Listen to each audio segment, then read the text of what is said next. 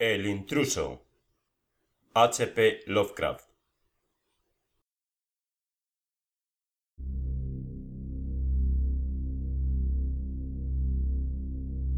Desdichado aquel a quien los recuerdos de infancia no traen sino miedo y tristeza. Mísero del que vuelve la vista para reencontrar horas solitarias en grandes y tétricas estancias de parduscas colgaduras y enloquecedoras hileras de viejos libros, o rememorar espantadas esperas en umbrías alamedas de árboles grotescos, gigantescos, cubiertos de plantas trepadoras, agitando en silencio sus ramas hacia lo alto. Tal es lo que los dioses me otorgaron a mí, el turbado, el decepcionado, el yermo, el quebrantado. Y no obstante, me siento extrañamente contento y me aferro con desesperación a esos marchitos recuerdos cuando mi mente amenaza por momentos con llegar más allá, al otro. Nada sé de mi nacimiento, excepto que el castillo era infinitamente viejo e infinitamente horrible, lleno de pasadizos oscuros, con elevados cielos rasos donde el ojo no encontraba sino telarañas y sombras. Las piedras de los ruinosos corredores parecían siempre espantosamente húmedas, y por doquier flotaba un condenado hedor, como el de cadáveres apilados durante muertas generaciones. Nunca había luz, por lo que empleaba velas para alumbrarme y me demoraba mirándolas atentamente en busca de algún consuelo. No había sol fuera, ya que aquellos terribles árboles crecían más alto que la parte superior de la torre accesible. Había una torre negra que descollaba sobre los árboles, hasta el desconocido cielo exterior, pero se hallaba parcialmente en ruinas, y no podía llegarse a ella sino a través de un casi imposible ascenso por la pared vertical piedra a piedra. Debo haber vivido años en ese lugar, pero no soy capaz de precisar cuánto. Alguien debió atender mis necesidades, aunque no puedo recordar a nadie que no sea yo mismo, ni nada vivo aparte de las sigilosas ratas y los murciélagos y las arañas. Creo que, quien fuera el que me cuidó, se trataba de alguien terriblemente anciano, pues la primera imagen que tengo de una persona viva es la de alguien semejante a una caricatura de mí mismo, aunque tan deforme, marchito y decadente como el castillo. A mi entender, no había nada grotesco en los huesos y esqueletos que colmaban algunas de las criptas de piedra en los subterráneos. Yo asociaba tales cosas de una forma fantástica con los sucesos cotidianos, y los veía más naturales que las imágenes coloreadas de seres vivos que descubrí en muchos de los mohosos libros. Todo cuanto sé lo aprendí en esos libros.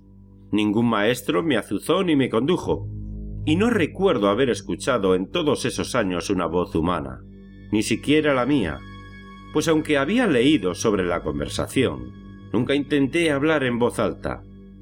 Mi apariencia física me resultaba igualmente desconocida, ya que no había espejos en el castillo, y yo sencillamente me creía de forma instintiva, parecido a las juveniles figuras que veía dibujadas y pintadas en los libros. Estaba convencido de ser joven debido a los pocos recuerdos que guardaba. Fuera, cruzando el foso putrefacto, me tendía a veces bajo los árboles oscuros y silenciosos, y soñaba por espacio de horas con lo leído en los libros, y me imaginaba anhelante entre alegres multitudes, en el mundo iluminado por el sol que se encontraba más allá de la fronda interminable. Una vez intenté escapar del bosque, pero conforme me alejaba del castillo, las sombras iban haciéndose más oscuras y el miedo se colmaba de un espanto acechante. Así que volví corriendo frenético antes de perderme en un laberinto de silencio nocturno. Así que yo soñaba, esperando entre interminables crepúsculos, aunque no sabía el qué. Luego, en mi sombría soledad, el ansia de luz se volvió tan frenético que no pude aguardar más, y alcé suplicante las manos hacia la solitaria torre negra en ruinas que se remontaba sobre el bosque hacia el ignoto cielo exterior. Y al fin me decidí a escalar esa torre, aun a riesgo de caer, ya que prefería vislumbrar el cielo y morir, que vivir sin contemplar jamás la luz del día. En el húmedo crepúsculo ascendí por la vetusta y destartalada escalera hasta llegar al punto en que cesaban, y de ahí en adelante me aferré en precario a pequeños asideros que llevaban arriba.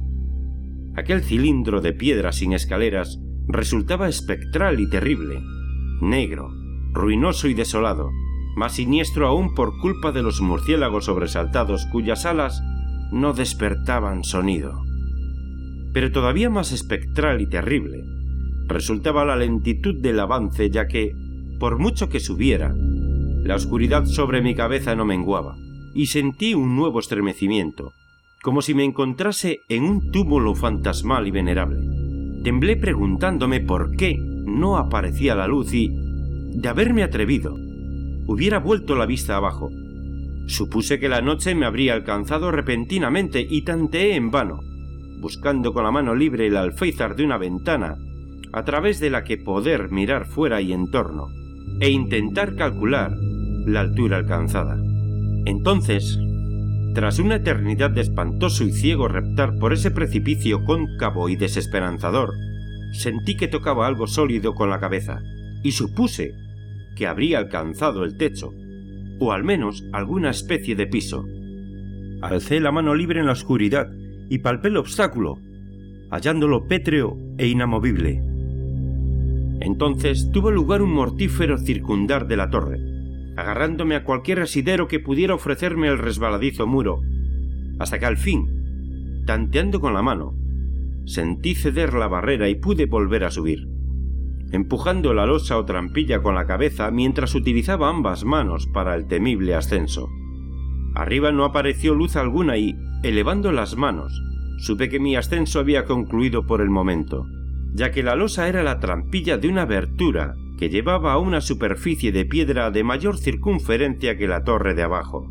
Sin duda, el suelo de alguna estancia alta y amplia. Fui deslizándome cautelosamente a su través, intentando impedir que la losa volviera a caer en su hueco, pero fracasé. Mientras yacía exhausto en el suelo de piedra, escuché los fantasmales ecos de su caída pero confié en ser capaz de volver a alzarla cuando fuera necesario.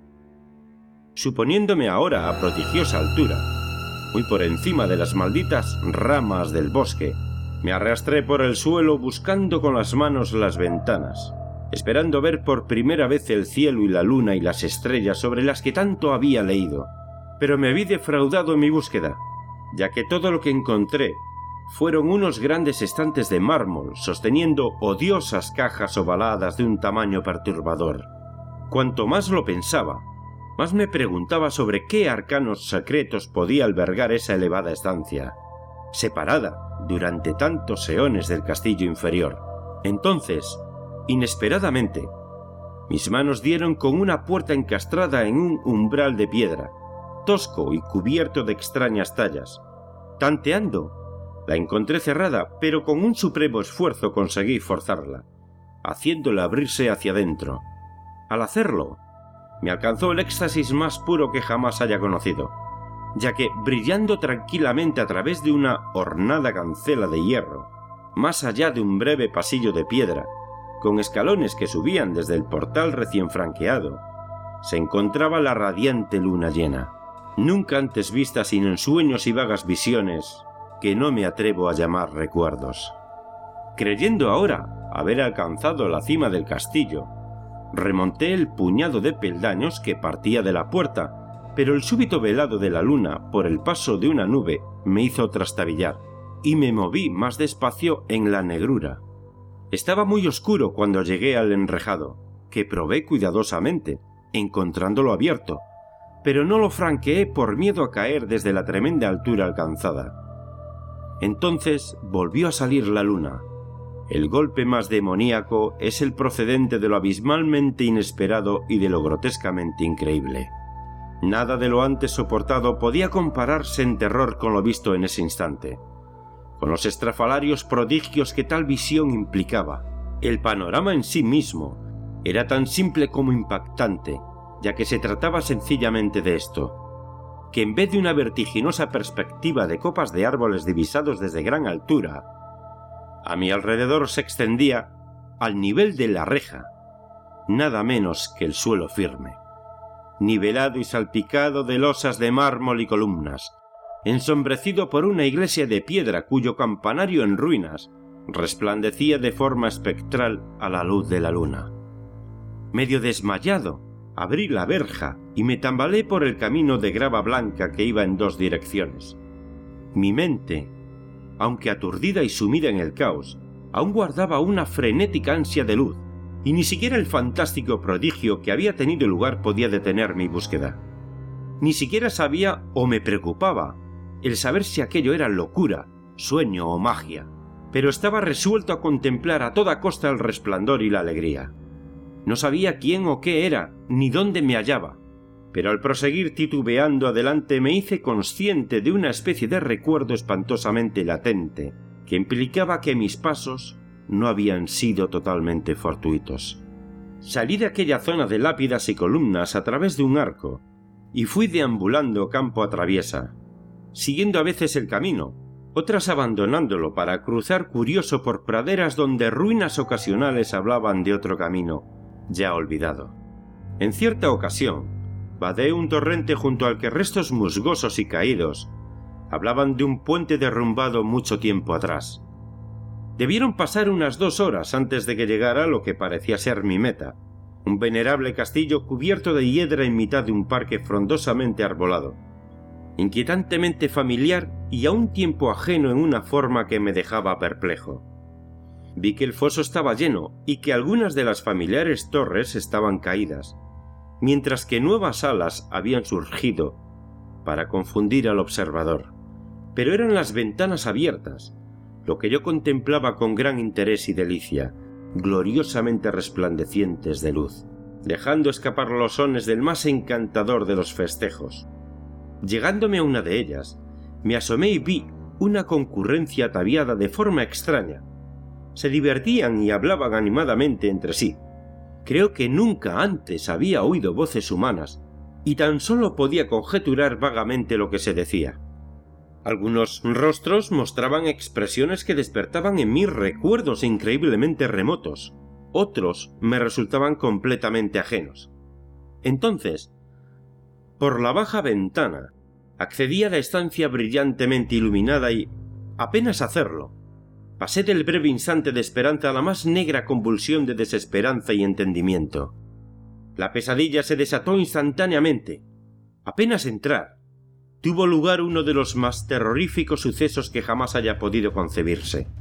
No bien había cruzado el antepecho, se abatió sobre la concurrencia un repentino e inesperado espanto de la más terrible intensidad demudando los rostros y provocando los más horribles gritos jamás surgidos de garganta alguna. La huida fue masiva, y entre gritos y pánico, algunos se desvanecieron, siendo arrastrados por quienes escapaban enloquecidos.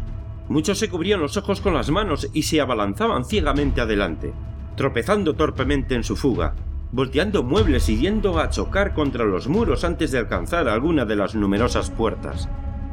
Los gritos resultaban estremecedores, y mientras me quedaba solo y aturdido en la brillante estancia, escuchando ecos que se desvanecían, temblé con la idea de que podía haber junto a mí algo que no hubiera visto.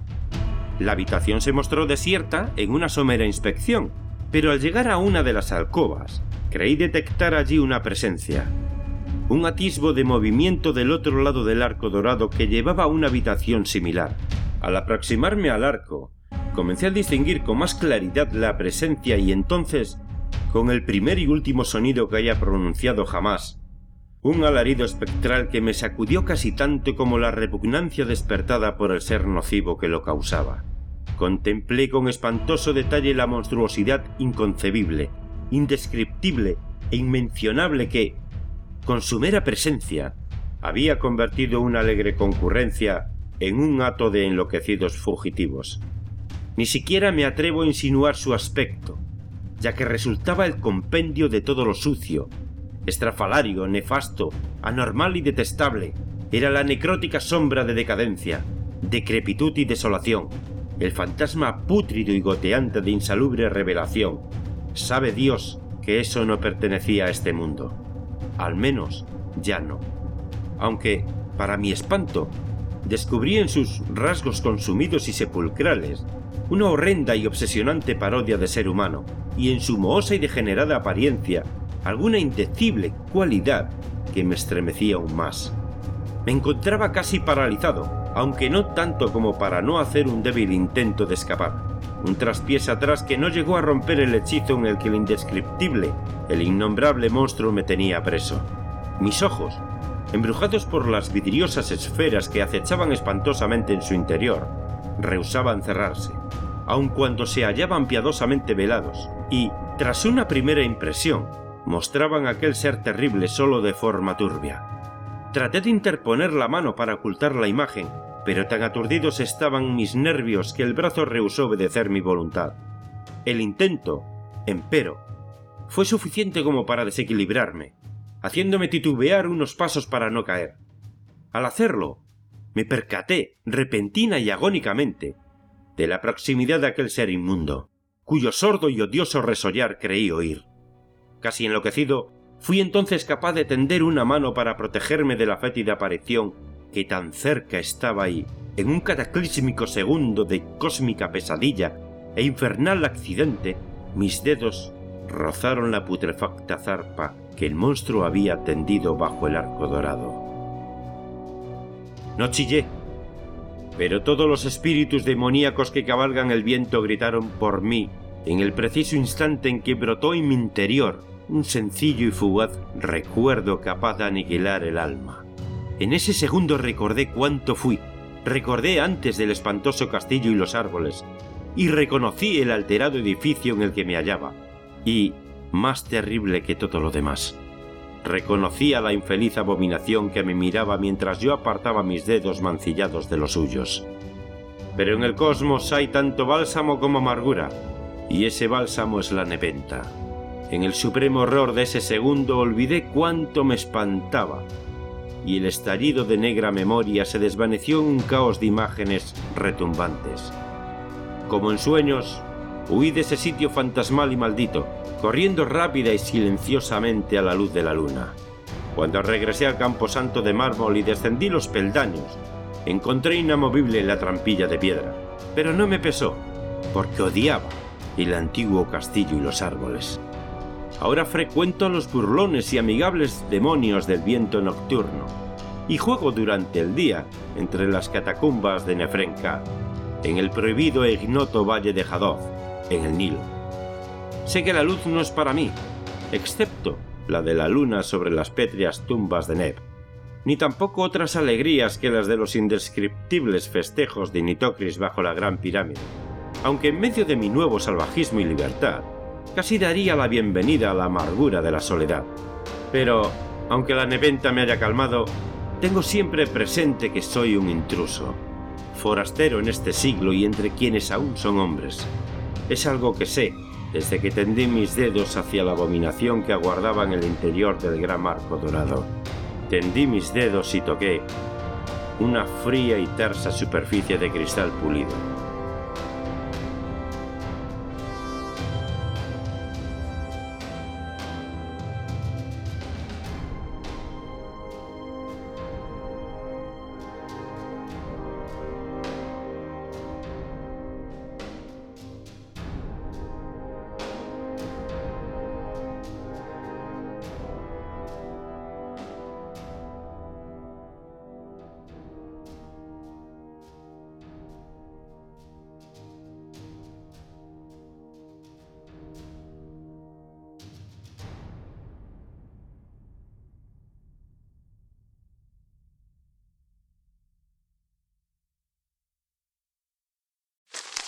Me, me, me, me, me, but also you.